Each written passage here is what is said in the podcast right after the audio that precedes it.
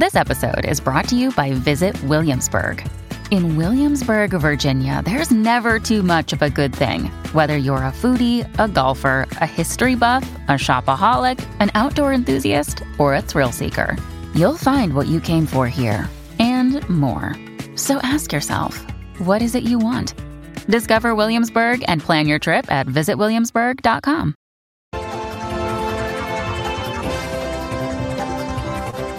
Hola, ¿qué tal? ¿Cómo están? Bienvenidos a Hoy en América por AM790, Radio Libre, por las distintas aplicaciones de Americano Media. Vamos a conocer los títulos de este día martes 7 de febrero del año 2023. Comenzamos hablando de los Estados Unidos, por supuesto, y de un día muy particular porque es el día que el presidente norteamericano va a dar el Estado de la Unión. El presidente Joe Biden va a hablar esta noche en horario central de la televisión a las 9 de la costa este y bueno, muchos se preguntan cuáles serán. El Estado de la Unión se prepara un texto durante tres o cuatro meses, así que los temas son de fondo, pero seguramente aparecerán temas de los últimos días, como el espionaje chino y este tema del globo. Algunos dicen que puede llegar a lanzar su reelección, que sería un buen momento, otros dicen que no. Eh, tal vez aprovecharía este momento para lanzarlo, aunque es una cuestión más institucional. Es difícil que ocurra, pero bueno, ya hay apuestas sobre el tema.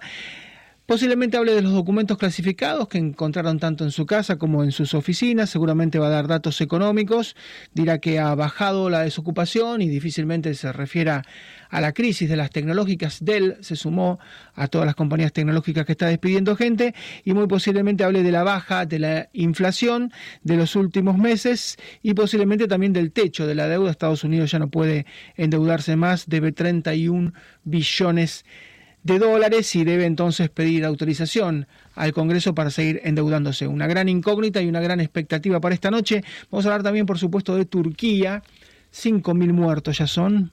Este sismo de 7.8 en la escala de Richter ha devastado solamente en Turquía eh, y en Siria hay 23 millones de personas afectadas, muchas han tenido que dejar sus edificios, hay miles de edificios que han colapsado, se habla de 5.000 muertos, pero bueno, como esto ocurrió en horas de la noche, mucha gente seguramente no pudo dejar sus departamentos y habrá que remover los escombros. Hay muchas personas aún desaparecidas y la pregunta es, esto sería en una falla. Bueno, ¿qué pasa con las otras fallas? Por ejemplo, ¿qué pasa con la falla de San Andrés, que está en un lugar estratégico en Los Ángeles? Vamos a hablar con un geólogo sobre el tema para ver si toda falla de alguna manera, qué tan propensa está a sufrir este tipo de terremotos. Vamos a, por ejemplo, en la falla de San Andrés no se construye, pero acá en esta falla se había construido muchísimo.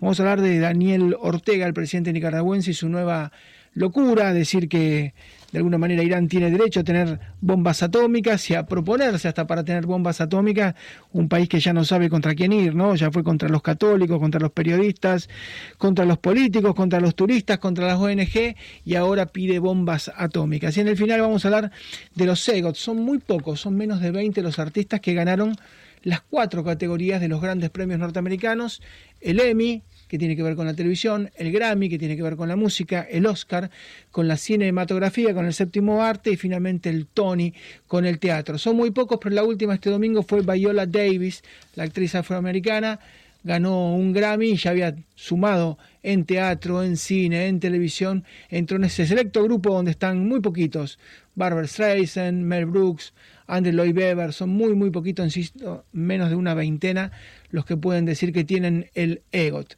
Vamos a empezar hablando seguramente de, del tema de Turquía, porque mm, las últimas noticias que nos llegan desde ese país y desde Siria son muy preocupantes. Esto ocurrió de noche, 7.3%, 7.8, perdón, en la escala de Richter. Es el peor terremoto prácticamente desde el año 1939, pero hay que hablar de las fallas, por eso vamos a convocar a un geólogo porque mm, hay muchos lugares donde existen las fallas. Si usted va por Los Ángeles, por la carretera 10, esa carretera tan estratégica que prácticamente recorre de sur a norte toda esa megalópolis, tiene decenas y decenas de millas, eh, bueno, de repente llega a un lugar donde no hay construcciones. Y uno dice, bueno, es una reserva, es un parque natural, un parque estatal. ¿Por qué en un lugar cerca de la carretera 10, que es tan estratégica y tan estructural? Dicen, bueno, porque ahí es la falla de San Andrés, ahí no se construye. Y durante años, décadas se habla de la falla de San Andrés. Aquí había ciudades enteras construidas arriba de fallas y bueno, pasó lo que pasó. Vamos a hablar con algún geólogo. Pero bueno, decíamos que hoy es el Estado de la Unión y seguramente va a estar el tema de la desocupación. La desocupación en Estados Unidos ha bajado y eso es un buen dato.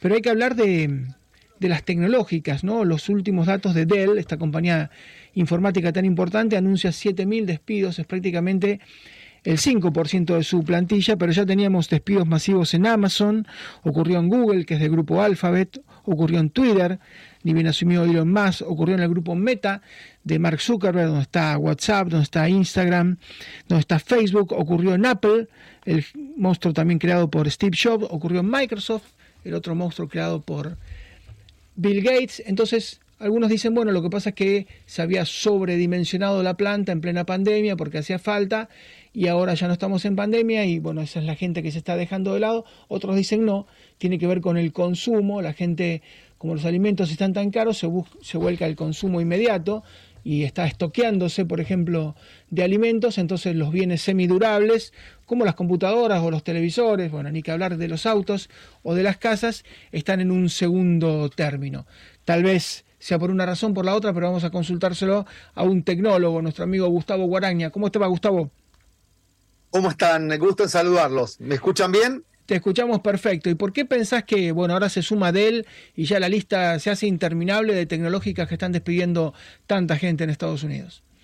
Sí, mira, eh, para que tengamos una idea de la magnitud de los despidos, solo en lo que va del, del 2023 ya estamos en 95.500 este, despidos anunciados. Este, puede ser que haya eh, otras compañías que no sean tan mediáticas a la hora de eh, recortar este, del sector tecnológico. Eh, es prácticamente en, un mes se hizo eh, más de la mitad de lo que se había despedido en todo el año pasado. y si tomamos los últimos tres meses, este, el último cuarto del año pasado, es mucho más que todo el año anterior. Los motivos son varios. Vos ya muy bien estabas explicando, algunos son la reducción del consumo, la expectativa de recesión mundial eh, que hay, el, el volcán la suba de las tasas que eh, ha recortado eh, de alguna manera el dinero gratuito, el dinero muy barato que iba destinado a las compañías de tecnología, pero también hay otro motivo más este, que todavía no, que está recién floreciendo. yo creo que este año va a ser un año en el cual esta noticia nos la vamos a encontrar trimestre a trimestre. Eh, creo que es algo que recién comenzó porque los niveles de evaluación que todavía tienen las compañías tecnológicas están muy por encima de eh, lo que un inversor razonable le podría pedir. Eh, y la es decir, que el valor estaba puesto en la expectativa de crecimiento. Al desaparecer esa expectativa de crecimiento, las compañías tienen que volverse forzosamente más rentables. Pero hay algo, hay un factor más que quiero introducir hoy eh, que seguramente nos va a dar eh, para seguir charlando en, otra, en otras semanas, que es el tema del el mismo cambio que están sufriendo todas las compañías y que las tecnologías no están ajenas a ello, que proviene por la automatización. Vos fíjate que al mismo tiempo que Microsoft despide, decide recortar la nómina en un 5%, en paralelo decide invertir en la compañía en OpenAI eh, 10 mil millones de dólares. ¿Y eso por qué? Porque hay, este, más allá de que le va a dar una ventaja eh, de ingresos, también ellos mismos van a consumir eh, un montón de, puestos y de tareas que se hacían con humanos que se van a reemplazar por este, máquinas, por inteligencia artificial. Entonces, eh, también el cambio propio de tecnología también es un factor que tenemos que ponerlo en la balanza a la hora de entender un poco esta, esta ola de, de despidos masivos. Por otro lado, es menester decirlo, el sector de tecnología eh, siempre ha gozado de pleno empleo. Eh, cualquiera que, cualquier ingeniero es muy probable que consiga trabajo en la misma semana o antes de abandonar el edificio ya tenga una propuesta de empleo en otra compañía, pero lo que es seguro es que van a cambiar las condiciones. Este, las compañías tecnológicas han sido famosas por dar condiciones laborales este, muy beneficiosas para atraer y retener el talento y puede ser que esto comience también a disminuir un poco la calidad del empleo. Te, digo lo que me pasó el otro día por una aplicación, pedí una pizza y una gaseosa grande de litro y medio. Llega la pizza, no llega la gaseosa. Y la verdad que no tenía, ya era tarde, salir a buscar una gaseosa esa hora. Entonces llamo a la compañía, me comunico.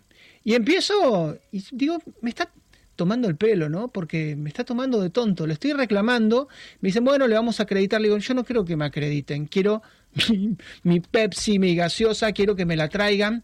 A los cinco minutos me di cuenta que era un bot, pero tardé cinco minutos en darme cuenta, digo, pero ¿por qué? Si le estoy diciendo algo grave, me responda de una manera tan polite, ¿no? Tan políticamente correcto. Tardé cinco minutos en discutir con un bot y en decirle cada vez palabras más subidas de tono y no, no me daba cuenta. Realmente es increíble lo que han mejorado.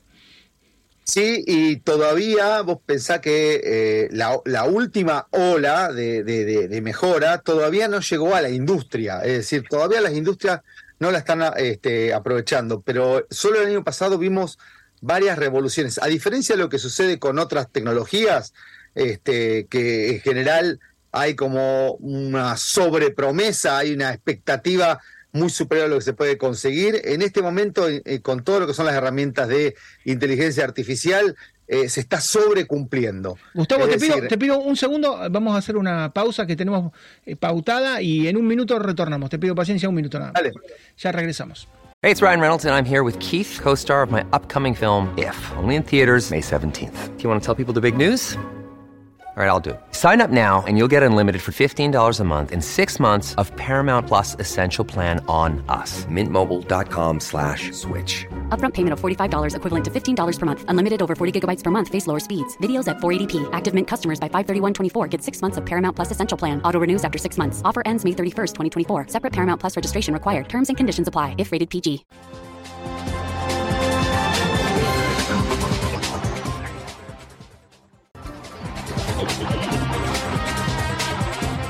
Estamos hablando con Gustavo Guaraña, con quien es tecnólogo de estos despidos. La empresa Dell de, informática anunció 7.000 despidos más, el 5% de su plantilla, y se suma lo que ya venía pasando con Amazon, con Google, con el grupo Meta, con Twitter, con Apple, con Microsoft. Y te quería preguntar, Gustavo, bueno, sumando a todos, vos hablabas de casi 100.000 despidos en lo que va de, de este 2023 que acaba de comenzar uno piensa, hay un montón de farmacias que están cerrando, hay un montón de, bueno, por ejemplo, Best Buy, que es la compañía de supermercados de electrónicos también, ni que hablar la cantidad de tiendas de ropas que se pasan online. Ahora, cuando se pasan online, no llevan a toda su gente, llevan a alguna gente y llevan a la inteligencia artificial. Ahí también vamos a tener un problema de empleo. Sí, por supuesto. Es lo, que se viene hablando hace tantos años de la transformación digital.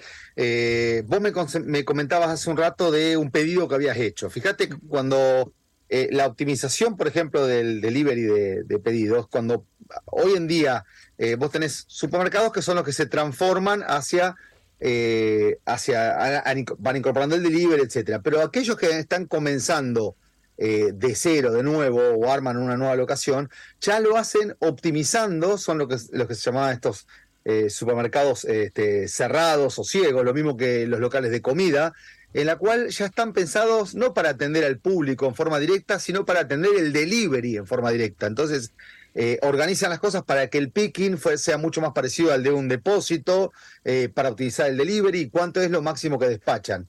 Eh, de alguna manera es, eh, cambia la forma del empleo y el tipo de tareas. Eh, lo que es seguro, que lo que, volviendo al caso de la atención a, clientes, y vamos a tocarlo en futuras oportunidades de nuevo, eh, eh, aquel trabajo, aquel eh, colaborador que hacía una tarea tan automatizada y tan robotizada que era sustituible por una máquina, bueno, tenga por seguro que va a ser sustituido por una máquina. Aquel que en, su tarea no solamente pone habilidades este, intelectuales, sino también de empatía, de entender al otro, de atenderlo, como lo que vos estabas reclamando, esto que era, que siempre ha sido históricamente el servicio al cliente, un distingo eh, en, América del Norte, sobre todo, eh, bueno, la atención al cliente de calidad va a ser algo que va a ser, eh, va a continuar este, siendo reconocida, recompensada y un tipo de empleo valioso. Pero el que atiende robóticamente y va a ser sustituido por un robot, lo va a hacer más eficientemente. Fíjate, te sorprendió a vos que no se enojó eh, el, el operador cuando le empezaste a hablar, hasta que te diste cuenta que era una máquina. Sí, sí, pasaron, pasaron varios minutos y yo iba subiendo el tono y él era cada vez más condescendiente, ¿no? Con mi estupidez, pero, pero yo en ese momento estaba nublado porque quería comer la pizza que se me enfriaba. Pero sí, yo, mira, nosotros salimos por radio y tenemos también una cámara de televisión. La cámara que yo tengo es robótica, la maneja el director desde el control de estudio. O sea, acá camarógrafo no hay porque las cámaras son robóticas, porque hay que hacer foco y hay que hacer cuadro, y lo puede hacer el director. Y bueno, eso está pasando mucho en, en la tele, lamentablemente. Así que sí, vamos a volver seguramente sobre el tema porque va a dar para largo y vamos a convivir muchísimos años. Así que un gran abrazo, Gustavo, como siempre. Un gusto. Gustavo Guaraña, que es tecnólogo, hablando de este fenómeno de tantos despidos en la tecnológica, algo a lo cual va a haber que acostumbrarse. Decíamos en los titulares lo que está pasando en Nicaragua, eh, ya no sabe con quién pelearse Daniel Ortega, quien está a cargo de la presidenta, de la presidencia, a mí me cuesta decir que es el presidente, porque las elecciones que ganó realmente fueron un chiste, pero bueno, se ha peleado con, con todos, ¿no? Con, con los católicos, encarcelando sacerdotes, con la oposición, encarcelando a todo tipo de manifestación en contra de él y de su esposa Rosario Murillo, pero al mismo tiempo eh, a quienes eran sus eventuales rivales para la presidencia los metió presos, ha metido presos periodistas, han, tenido que escaparse la gente del diario La Prensa, eh, a los turistas ya no los deja grabar ni sacar fotos, eh, con las ONG ha hecho un desastre y ahora lo está copiando Venezuela, pero la última locura, y es un textual, ha dicho Daniel Ortega, ¿Con qué autoridad le niegan bombas atómicas a Irán? Y prácticamente como que se ofrece para tener bombas atómicas. Vamos a preguntarle a Elvira Cuadra, que es catedrática, pensadora nicaragüense y que ha interpretado durante este último tiempo, ha tratado por lo menos de hacer a esta pareja de Rosario Murillo y de Daniel Ortega tan simbiótica y tan difícil de desentrañar. Hola Elvira, ¿cómo te va? Ahí vamos, me parece que estás muteada, Elvira, te puedo ver pero no te escucho. Te quería preguntar por esta declaración de Daniel Ortega. Dijo, ¿con qué autoridad le niegan bombas atómicas a Irán? Y hasta como parece ofrecerse él también a tenerlas en Nicaragua. No, Efectivamente, eh, esta declaración eh, ya traspasaron un límite eh, hay una preocupación muy grande en Nicaragua y en toda Centroamérica por la visita del canciller a Nicaragua la semana pasada.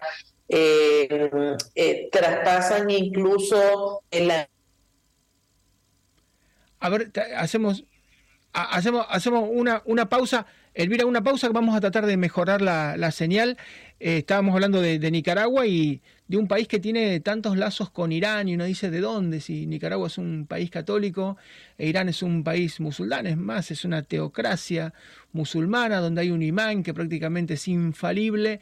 Eh, Nicaragua es un país caribeño, ¿no? Con muchísimo calor, tiene ambas costas, las playas nicaragüenses son muy lindas y por supuesto que se anda con, uno se maneja con poca ropa, las mujeres también, porque hace muchísimo calor y son bellísimas las nicaragüenses. Eh, en Irán prácticamente usted vio lo que pasó por sacarse el velo, Maya Amani, porque se lo colocó mal, la llevaron a una comisaría, la golpearon y la mataron y después empezó una revuelta que ya lleva cientos de muertos porque obligan a las mujeres a tener velo, o sea que tiene que ver una cultura con la otra. Eh, Irán es un país petrolero, es uno de los fundadores del OPEP y Nicaragua no es un país petrolero. Uno no encuentra ni vinculaciones históricas, ni vinculaciones comerciales. Uno no encuentra cuál es el punto de conexión entre Nicaragua y, e Irán. Sin embargo, hay como un enamoramiento por parte de Ortega Murillo de ese régimen y se le preguntamos, Elvira, ¿de dónde viene esta unión, esta simbiosis entre Irán y Nicaragua? Bueno, muchas gracias y buenos días. Eh, me, me, alegra estar nuevamente conversando con ustedes. Em, en nuestro último análisis publicado, Eh, lo que nosotros decíamos es que Nicaragua rápidamente se ha convertido en un estado paria porque eh, a falta de legitimidad frente a la comunidad internacional y dentro de la misma sociedad nicaragüense, entonces ha tratado de construir respaldo político con alianzas peligrosas y eh, esas alianzas han sido básicamente con Rusia, China e Irán. Em, la presencia iraní se ha vuelto cada vez más frecuente en Nicaragua y es presencia de alto nivel, como lo pudimos ver en la visita de la semana pasada del canciller iraní, pero además por las declaraciones de la familia Ortega Murillo, del propio Daniel Ortega, pero también de Laureano Ortega, su hijo, quien ofreció al país como una plataforma para Irán en Centroamérica, y eh, Daniel Ortega que eh, dijo que eh, por qué países como Irán o como Nicaragua no eh, podían tener eh, una, una, armas nucleares. Esto contraviene incluso un decreto que el mismo Ortega firmó el año pasado donde dijo que Nicaragua podría desarrollar eh, y, energía nuclear con fines pacíficos, pero un arma nuclear ya no es este eh, eh, industria nuclear con fines pacíficos, sino exactamente todo lo contrario. Entonces, eh, esto tiene que ver con, esa pretensión de Ortega de eh, mantener una confrontación abierta con Estados Unidos y está comprometiendo seriamente a Nicaragua en la relación con esas em, eh, naciones que tienen un prontuario em, reconocido de eh, ser regímenes autocráticos y uno ve como una norcoreanización de Nicaragua, ¿no? De repente parece Kim Jong-un ya no deja que los turistas graben, tomen fotos, eh, un régimen de alguna manera que ahora se va hacia lo nuclear, que se usa como lo usa Rusia, como lo usa Norcorea y como lo usan muchas eh, potencias nucleares, utilizar las armas nucleares como extorsión. Si vienen sobre mí, les tiro una bomba nuclear, tenganme miedo. Eh, realmente te quiero preguntar si, si nos esperás un minuto nada más, Elvira, vamos a hacer una pausa muy muy breve y te pregunto por esto, por la norcoreanización de Nicaragua, algo impensado hasta hace algunos años, desde todo punto de vista geográfico, histórico, cultural, pero que está sucediendo. Si te parece, un, un minuto nada más y, y regresamos y nos interesa mucho tu opinión porque es una deriva, ¿no? Es una deriva y es de alguna manera una radicalización que, que uno no encuentra límite, porque cada semana es capaz de superarse y de decir una estupidez más grande, pero tal vez vos que, que lo has estudiado, que tenés un amplio conocimiento sobre Nicaragua, nos puedas ayudar. Un minuto nada más, hacemos una pausa muy breve y volvemos con Elvira Cuadra. This episode is brought to you by Shopify. Whether you're selling a little or a lot, Shopify helps you do your thing, however you cha-ching. From the launch your online shop stage, all the way to the we just hit a million orders stage. No matter what stage you're in, Shopify's there to help you grow. Sign up for a $1 per month trial period at shopify.com slash special offer, all lowercase. That's shopify.com slash special offer.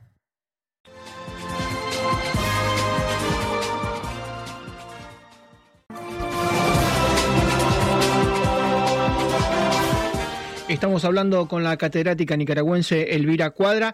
Y Elvira, te pregunto por esta deriva, ¿no? Decíamos, esta norcoreanización de Nicaragua, esta radicalización tan extrema, tan aguda, donde ahora lo nuevo es que Daniel Ortega y su esposa Rosario Murillo le piden a Irán que tenga bomba atómica, inclusive que la lleve a Nicaragua. Eh, ¿Por, por qué pensás que está pasando esto? Eh, eso está sucediendo básicamente porque em, el régimen de los Ortega Murillo eh, está en una situación de debilidad bastante fuerte. Em, como dije eh, en, el comentario anterior, em, no tiene ninguna legitimidad entre la ciudadanía y tampoco entre la comunidad internacional. Eh, hay un proceso de erosión muy acelerado de su base de apoyo política, la poca que le queda todavía en Nicaragua, y el nivel de, desconfianza eh, ha llegado hasta el nivel más cercano de esa pareja presidencial. Entonces, eh, la única manera que tienen para controlar todo el descontento que hay incluso entre sus propias filas es radicalizar la vigilancia, el control, la amenaza, incluso sobre su propia gente. De hecho, hay varios de ellos que ya este, están eh, encarcelados eh, y hay un eh, evidente movimiento de cambio en ese círculo de, confianza y de lealtades más cercano de, la pareja Ortega Murillo. Y eso pues tiene que ver con, con esa debilidad. Hay más gente descontenta, hay más gente que quiere irse y hay más gente que no está de acuerdo con lo que ellos están haciendo. se conoce que hay algunas pugnas internas eh, todavía no lo suficientemente fuertes como para provocar una ruptura dentro de ese círculo de poder, pero que sí ya son una muestra del malestar y de la insatisfacción. Elvira, como siempre, muchísimas gracias, muy amable y a tu disposición. Un abrazo muy grande. Un abrazo, saludos. Gracias, Elvira Cuadra, que es catedrática profesora nicaragüense que por supuesto ha tenido que emigrar, como tantos, ¿no? Como han tenido que emigrar los periodistas, bueno, hasta los sacerdotes tienen que sacarlos de ese lugar, los opositores, bueno, la gente que quiere un destino, por eso se encuentran tantos miles y miles de nicaragüenses tratando de ingresar a los Estados Unidos, ¿no? La deriva del régimen que sigue cada vez más parecido a lo cubano. Usted sabe que en marzo hay elecciones en Cuba. Entonces se presentan de acuerdo a lo que dicen las autoridades cubanas, dice todo tipo de personas, eh, blancas, eh, latinas, eh, morenas, negras, obreros, estudiantes, universitarios, eso sí, todos pertenecen al Partido Comunista y la lista está encabezada, es una lista única, por Raúl Castro. Entonces, 63, 64 años después, hay una sola opción de votar a Raúl Castro hay una vocación y un ánimo, una voluntad por quedarse, que la manifiesta, por supuesto, Daniel Ortega y su esposa Rosario Murillo, que la manifiesta Nicolás Maduro y Chávez, que la manifiesta Evo Morales, y son cuatro países que prácticamente, bueno, es muy, pero muy difícil analizarlos con la misma vara que el resto de Latinoamérica. Vamos a hablar con Andrés Folguera, que es geólogo del CONICET, un instituto muy prestigioso en Argentina, para saber sobre esto que es una falla, ¿no? Que ha ocasionado un terremoto con 5.000 muertos, unos 20.000 heridos, 7.8 en la escala de Richter. Y Andrés, yo te quería preguntar, porque hay muchas fallas en Estados Unidos, la más famosa seguramente la de San Andrés en Los Ángeles, ¿qué, qué tanto tienen que ver las fallas con que después finalmente se produzca un terremoto? ¿Cómo te va? Buen día. Hola, buenos días, ¿cómo están? Y te preguntaba eso, eh, hay una falla en, en Turquía, en Siria, ¿Qué, ¿qué, tanto tiene que ver una falla con que se produzca, después se materialice un terremoto? Eh, o sea, la relación entre fallas y terremotos, me está preguntando usted. Sí. No, es una relación absolutamente directa. En Turquía hay dos fallas principales, una es la falla de Anatolia en el sector norte, la falla de Anatolia Norte la denominan, esa falla es causante de terremotos famosos, como uno de 1939, con, un, con una magnitud muy similar al de ayer. Después hay terremotos más recientes, como en 1999. Y luego está la falla oriental de Anatolia, que es la falla que ayer produjo el terremoto de 7,8 y luego, nueve horas después, el de 7,6. O sea que hay una vinculación directa entre la actividad de las fallas y la, y la inducción de terremotos. Andrés, yo te cito un ejemplo hace unos treinta y pico de años fui por primera vez a Los Ángeles, que es una ciudad tan extendida y hay una carretera muy estructural de sur a norte que es la 10. Y por supuesto, durante, no sé, 150, 200 kilómetros hay casi una megalópolis, tal vez la más extendida del mundo. Y de repente veo un lugar donde no hay nada, donde era una especie de parque. Le digo, ¿qué es esto? ¿Una reserva? Porque nadie construye. Me dice, no, es la falla de San Andrés. Eh, ¿No debería evitarse, como ocurre, por ejemplo, en Los Ángeles, construir arriba de una falla? Eh, ¿qué, ¿Qué medidas se puede tomar? Perdón, pero el sonido no, no es muy bueno. O sea, no entendí la última parte de la pregunta. Te decía que, que, por ejemplo, en la falla de San Andrés, en Los Ángeles, a nadie se le ocurre construir encima, pero acá hay ciudades encima de las fallas. Eh, ¿Se puede evitar tal vez eh, ah. construir arriba de una falla? Exactamente, hay un problema de, evidente de planificación urbanística en esta falla, porque es una falla perfectamente conocida, se sabe cuándo experimentó sismos y usted ha visto que por lo menos 3.000 edificios colapsaron. Eso evidentemente implica construcciones que no están de acuerdo a estándares antisísmicos, cuando seguramente la normativa en la región indica que se construyan construcciones antisísmicas pero además eh, las construcciones, como usted indica, están directamente sobre la falla. En, la zona de la falla de San Andrés también hay construcciones ubicadas sobre la falla, pero de todas maneras son construcciones construidas con otros estándares y hay una planificación territorial, se sabe cuánto se acelera el terreno. Son todas cosas que acá evidentemente en el caso turco no funcionan de la misma manera. Hay una serie de terremotos que se han dado al unísono en una lugar, un sitio muy distanciado como es Filipinas, ahí hay un terremoto también de cinco puntos. Eh, ¿Por qué se dan con tanta frecuencia? ¿Están relacionados entre sí, encadenados, o no tiene nada que ver una cosa con la otra? Perdón, pero el sonido no, no a escuchar. No, le decía que, que además de lo que ocurrió en Siria y en Turquía, ha habido otros terremotos en las últimas horas y muchos a, a larga distancia. Por ejemplo, en Filipinas un terremoto en las últimas horas de cinco puntos en la escala de Richter. ¿Tienen algún encadenamiento, alguna relación o son hechos aislados? No, mire, puede haber relaciones entre grandes terremotos que se inducen en un momento y, terremotos que, que, funcionan en cadena en otros lugares del mundo. Eso está inclusive con erupciones volcánicas. Eso está constatado, hay casos, por ejemplo, el terremoto de 2004 de, de Sumatra gatilló otros terremotos en otros lugares del mundo. El de Indonesia puede o no estar conectado con este terremoto de Turquía, pero es difícil de comprobarlo a priori. O sea, esos encadenamientos entre terremotos existen, pero no es tan fácil determinarlo a priori y en principio uno los tiene que analizar como hechos aislados. Los terremotos ocurren todos los días en el mundo, inclusive terremotos destructivos ocurren todos los meses y quizás la, la diferencia respecto de años anteriores es el enorme flujo de información que llega rápidamente a los teléfonos celulares, que hace que tengamos una sensación de que hay terremotos en la Tierra en forma permanente. Doctor, y la, última pregunta, no sé si es un mito o no, pero se dice que los animales, particularmente los perros o los equinos, pueden detectar que va a venir algún tipo de terremoto y pueden preverlo. ¿Eh? ¿Esto es así? ¿Es real o, es un mito?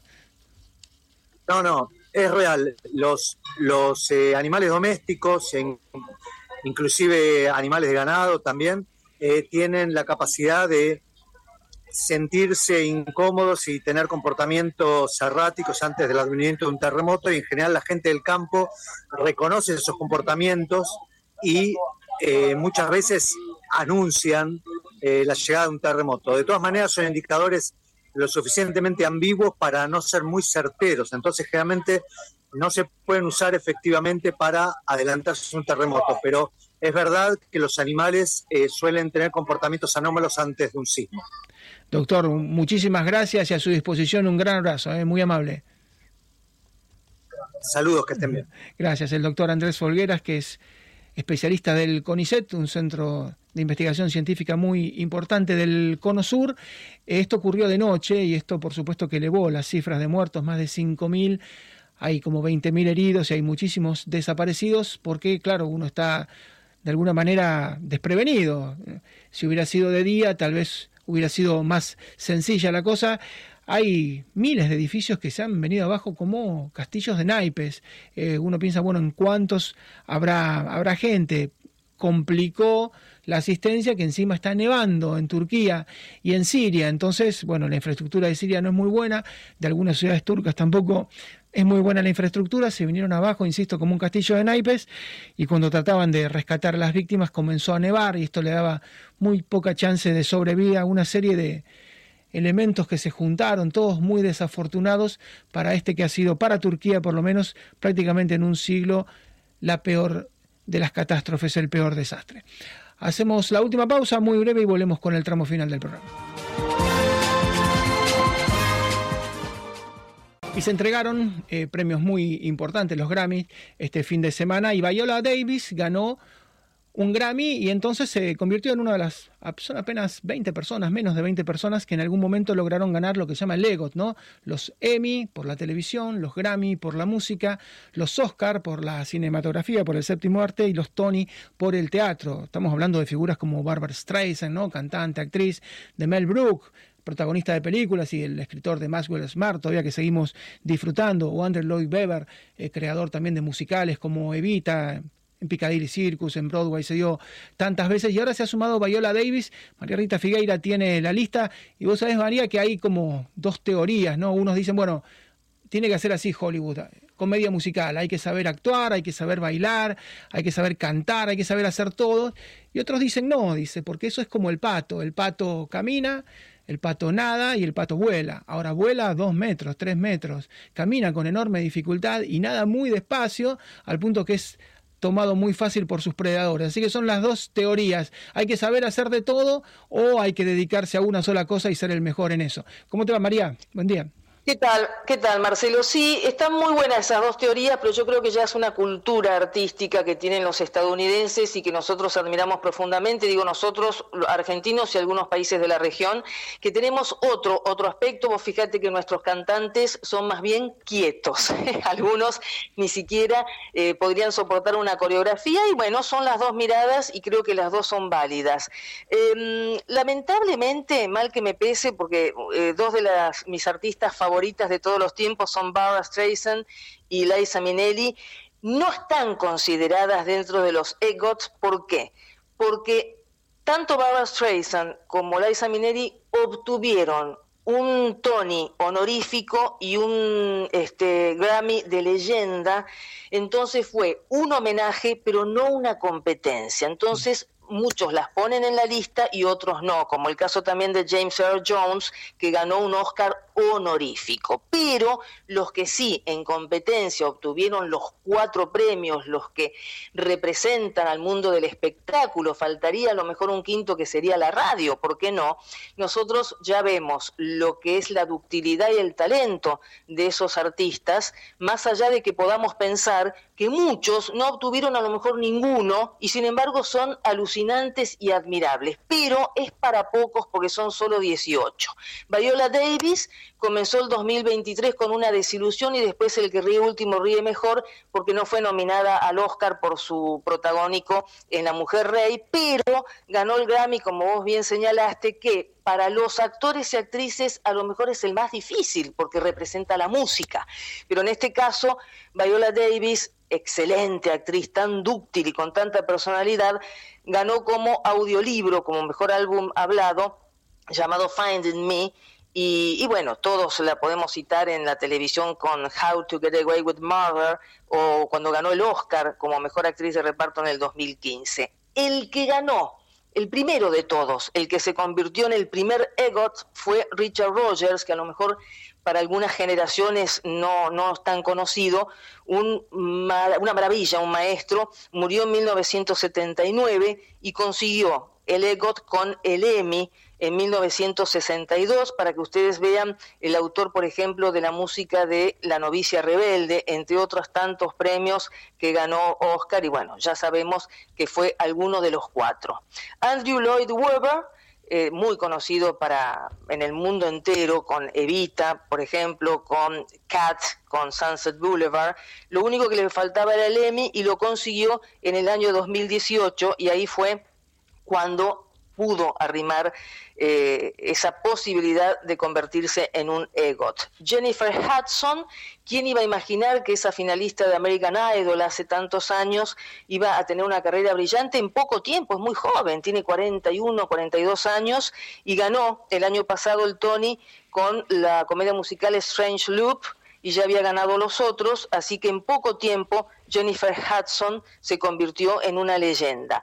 Mel Brooks, lo nombraste, lo amamos, claro que sí. En 1969 había ganado el Oscar como mejor guion original por los productores y en el 2001 obtuvo el Tony ¿Por qué? Porque los productores ganó como mejor musical y Mel Brooks allí, muy merecido, obviamente obtuvo el tan codiciado EGOT. Audrey Hepburn, eh, en este caso, para mí es el glamour personificado en, un ser humano fue Audrey Hepburn, fue el único de los EGOT que se entregó de manera póstuma. ¿Por qué? Porque esta bellísima y talentosa actriz había muerto en 1993 y se, le, y se entregó en el 94, le faltaba el Grammy, como a Viola Davis, y lo obtuvo por la grabación para niños de cuentos encantados. Ya había obtenido los otros trofeos y en este caso entonces lamentablemente no lo pudo disfrutar, pero queda, queda son de los privilegiados que vuelven, se vuelven inmortales a través de su obra. John Gilgood fue el más viejito, ¿eh? el más este, longevo, 88 años tenía, eh, un año antes de que lo convirtieran Sir, en 1991 ganó un Emmy por mejor actor de reparto en Summer Release y ya había obtenido. Eh, es muy bueno citar, por ejemplo, a John Gielgud porque es de, un actor de raza formado en el teatro y uno piensa, estos actores que están tan involucrados con el teatro, si tienen la ductilidad suficiente para televisión y cine, y evidentemente sí la tuvo. Vamos ahora a un supercampeón, Robert López, junto en algunos casos con Kristen Anderson, su esposa en, la vida cotidiana, pero también en, como socios creativos, lo obtuvo dos veces y es tan joven, creo que tiene 47 años, que a lo mejor va a seguir. Lo obtuvo dos veces, o sea, que ganó cualquiera de los cuatro trofeos en más de una oportunidad. Michael Nichols también eh, lo obtuvo en el 2001, le faltaba el Emmy y lo logró nosotros lo recordamos sobre todo por el graduado, y durante tantos, tantos años fue obteniendo distintos premios, pero le faltaba justo el Emmy que lo obtuvo en el 2001. Y por último, yo aclaro que son 18, tomé 10 por una cuestión de tiempo, Guppy Goldberg ganó el Tony a mejor musical, fue la productora, esta también, esta actriz que es este, absolutamente carismática, dúctil y demás, en el 2002 consiguió volverse una EGOT, como en el caso de Viola Davis eh, hace dos días. Quedan en, digamos, para hablar, por supuesto, todos, todos absolutamente tienen muchísima capacidad para haber interpretado el lenguaje y lo que se necesita para cuatro rubros del espectáculo que son completamente distintos entre sí, que muchas veces se complementan, pero es, es distinto, es distinto cómo se tiene que trabajar para televisión, cómo se tiene que trabajar para música, para teatro y para cine. O sea que muchas veces se, se cuestionaba, ¿no? Por ejemplo, Woody Allen lo cuestionaba, creo que es una película, me parece que es Annie Hall, que habla con su ex esposa que estaba en California y él estaba en Nueva York y le dice, ¿qué vas a hacer hoy? Voy a una entrega de premios. dice, pero todo el día entregan premios, pero no saben hacer otra cosa.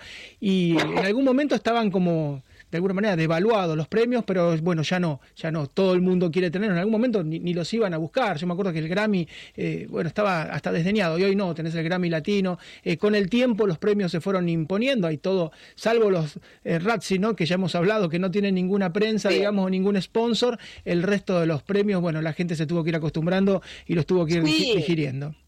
Sí, sí, aparte impresiona, Marcelo, que cuando eh, vos lees que hay artistas que tienen a lo mejor un Tony y un Oscar, decís, qué maravilla, y estos tienen cuatro, y por eso se destaca el EGOT, que vuelvo a decir, acá no estamos hablando de los Globos de Oro, por ejemplo, o de otros premios que son muy importantes, pero estamos hablando de los que otorga la prensa de Estados Unidos y que todos quieren obtener, porque esa es la verdad. Unos hablan, pero todos, absolutamente. Y nos preparamos para marzo para lo que va a ser el Oscar, que seguramente lo iremos palpitando. Un beso, María, nos vemos mañana. Beso, beso, chau, chau, hasta mañana. Bueno, mañana nos vamos a reencontrar, seguramente vamos a estar muy atentos hoy al discurso con el Estado de la Unión. Se prepara durante tres o cuatro meses, se agregan, por supuesto, a último momento los últimos detalles. Y yo siempre recuerdo a Donald Trump cerrando, aplaudiendo, y atrás suyo Nancy Pelosi rompiendo el discurso de Donald Trump, una falta de respeto total. Seguramente esto hoy no va a ocurrir cuando Joe Biden dé su discurso. Kevin McCarthy no va a romper el discurso detrás. Muchos dicen, ¿dónde empezó la violencia en el Congreso? Bueno, fue muy lamentable lo que pasó. Seguramente esta noche veremos un espectáculo completamente distinto. Nos vamos, volvemos mañana con ese tema y otros distintos. Hasta mañana. This podcast is a part of the C Suite Radio Network. For more top business podcasts, visit c-suiteradio.com.